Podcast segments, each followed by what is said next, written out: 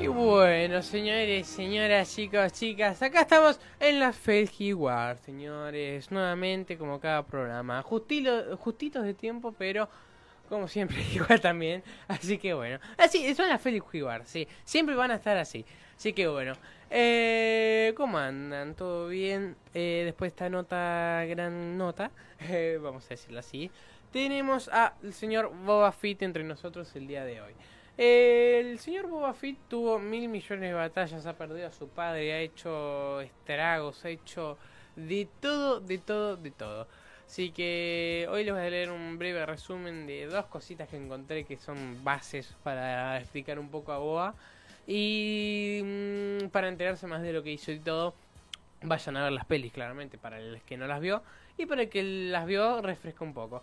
Eh, Boba Fett es un. Bueno, fue un cazarrecompensa humano. Y el clon del infame cazarrecompensa Jango Fett. Boba Fett fue creado por los clonadores de Camino. Y era físicamente idéntico a los soldados clon creados para el gran ejército de la República. O sea, era un clon, pero se rayó y decidió ser un alto cazarrecompensas. Y lo, lo terminó haciendo porque fue el mejor cazarrecompensas que existió hasta, hasta, el, hasta el último día. Así que para mí fue el mejor recompensas que existió. Eh, salió la serie de Boba, el libro de Boba, que ahí lo vemos pelado, exactamente. Pero ahí lo vemos con pelo y cuando era más chiquitito y se quedó pelado. eh, después, eh, Boba fue inalterado y no creció aceleradamente como los demás clones. Criado como el hijo de Django, Boba aprendió las habilidades de combate necesarias para algún día convertirse en cazarrecompensas por derecho propio. Yo tengo unos libros de Star Wars que en el capítulo creo que 11 o 12, no me acuerdo, eh, porque ya voy por el 14, creo que fue ah, como hace dos. Eh, que me lo leí hace dos días.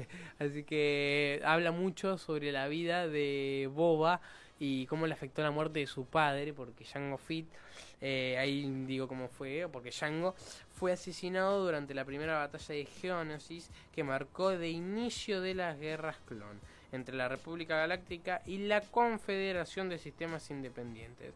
El joven Boba juró vengarse del maestro Mace Windu, que era el Jedi que hablamos hace un par de días. Eh, que había matado a Django y se unió a un grupo de cazarrecompensas, entre los que se encontraban Aurra Singh y Bosk.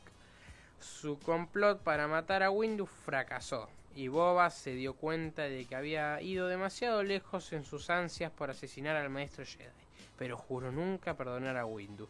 Tras un breve tiempo en prisión, Boba formó un equipo de cazarrecompensas y emprendió diversas misiones. Y entre esas diversas misiones hizo de todo, estuvo con Ben 3, lo criaron, tuvo una banda de cosas y de caminos. Eh, porque él se quiso vengar del señor que estamos viendo, de Mace Windu, porque mató a su padre, eh, pero no se pudo vengar porque antes lo mató el señor Palpatine, porque eh, el señor Mace Windu quiso porque estaba ya llevando por mal camino el señor Anakin, ah, ya convirtiéndolo en Darth Vader y en el ser oscuro que es ahora. Así que por eso eh, lo mató el señor Palpatine y Mace Windu porque intentó impedirlo. Pero bueno, no se pudo vengar él. Y estas son las Felgi Wars del día de hoy.